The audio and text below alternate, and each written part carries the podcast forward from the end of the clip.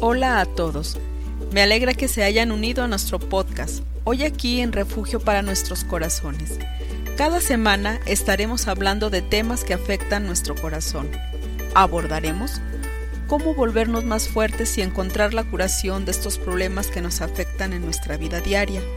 Nuestras anfitrionas, Cindy y Carolina, no son perfectas, pero su deseo es compartir contigo lo que el Señor les ha enseñado en su viaje por esta vida desean ser una bendición para ti en tus altibajos de la vida. Bienvenidos amigos y amigas a nuestro podcast. Yo soy Cindy. Otra vez Carolina no puede estar con nosotros, pero vamos a seguir viendo algunas cosas. Si recuerdas la semana pasada, este, hablamos poquito de amor de Dios.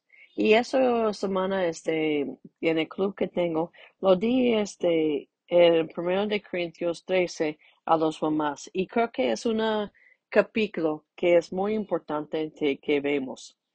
En 1 Corintios 13 dice, si yo hablase lenguas humanos y de los ángeles y no tengo amor, vengo a como ser un metal que hace mucho ruido.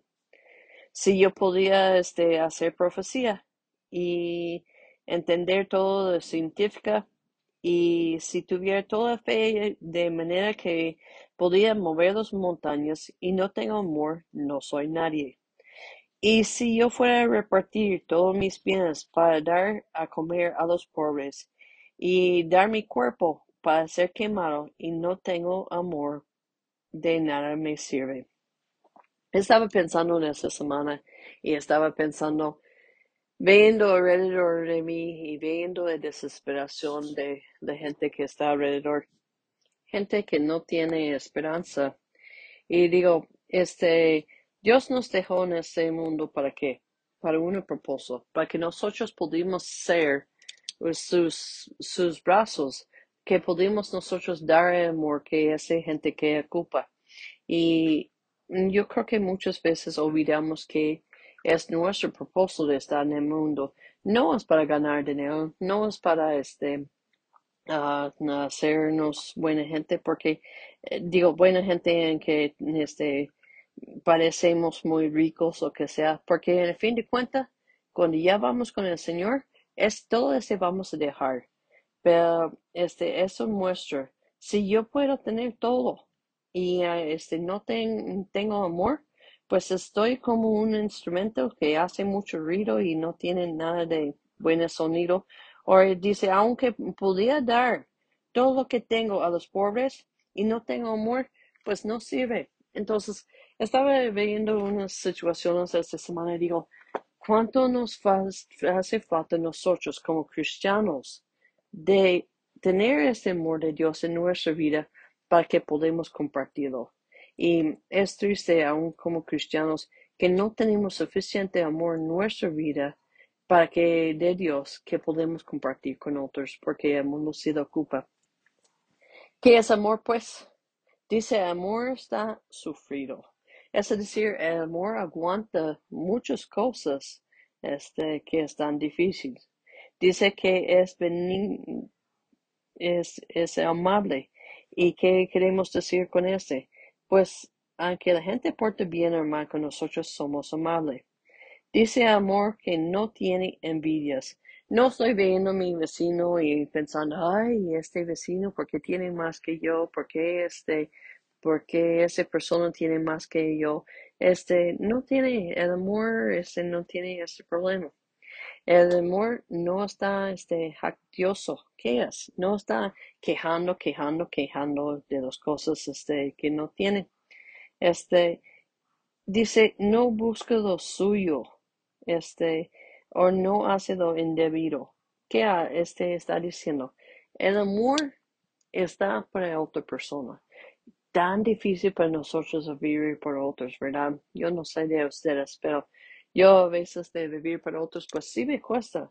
Pero dice amor, ya no está buscando para sí mismo, está buscando para el bien de otras personas.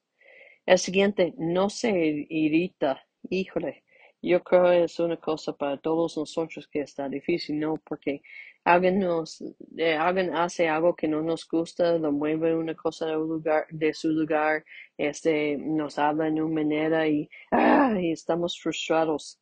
Entonces dice que el amor no está frustrado, no se frustra, este, en las circunstancias y vaya, eso sí está difícil, ¿no? Dice el siguiente, no guarda rincón. Este, es decir, no, este, no lleva la cuenta de los malos que la gente lo ha hecho a, uno.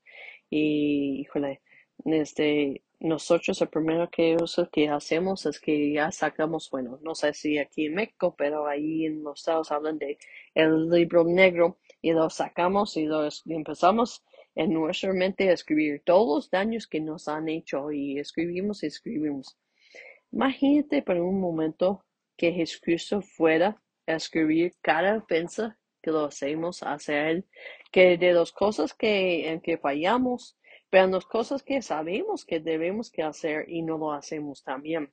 Híjole, yo creo que nuestra lista será grandísima y ni chance hubiera para entrar al cielo. Pero dice el amor no guarda el daño que ha hecho a otros. Dice este es siguiente, el amor no goza en las injusticias. Y vaya, hay veces, muchas veces injusticias y pues este, nosotros está gozando en que otro recibe una injusticia, pues Jesucristo con las personas que lo mató, desde bien que podría pedir justicia para él, pero él nunca, nunca este, se marcó sus injusticias.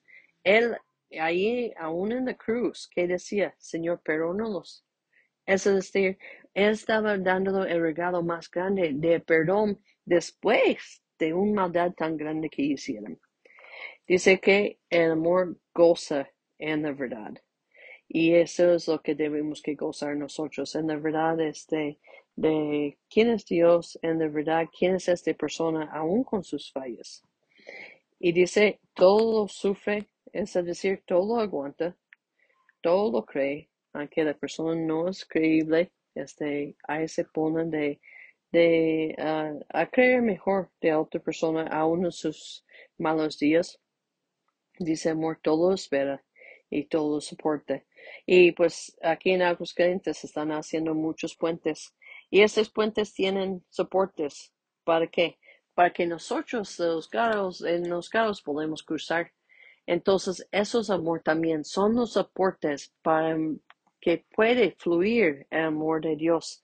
Porque si entendemos mucho lo de amor y el amor de Dios, Dios no lo mira si lo merecemos, er, este, si portamos bien o si hicimos este, lo bueno este, en todos los sentidos o si lo buscamos, porque pues tantas veces no lo buscamos a Él. Y a pesar de eso, nos ama.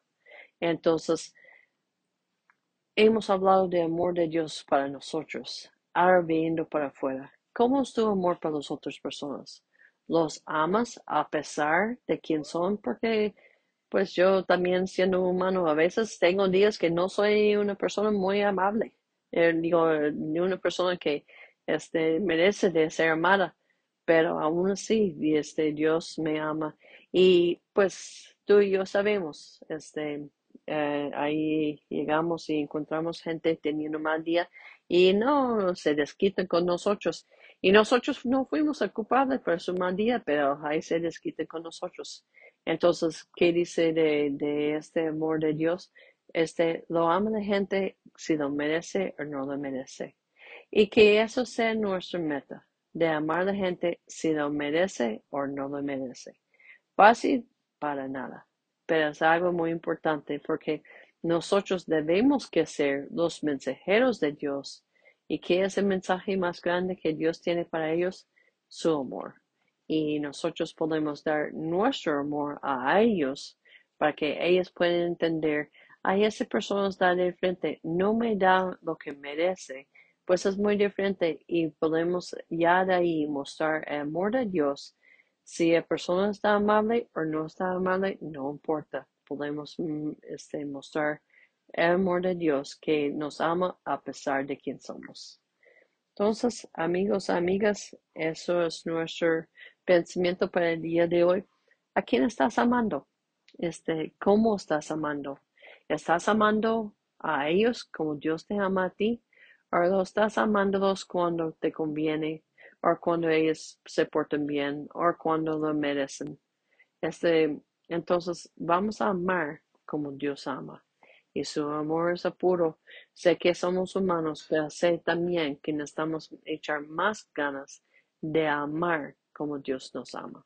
Entonces, buscas una persona en tu familia, en tu vecindad, en tu trabajo de mostrar el amor de Dios, porque eso es la razón que Dios nos ha dejado en este mundo. Entonces, nos vemos hasta el siguiente programa, programa y que Dios los bendiga mucho.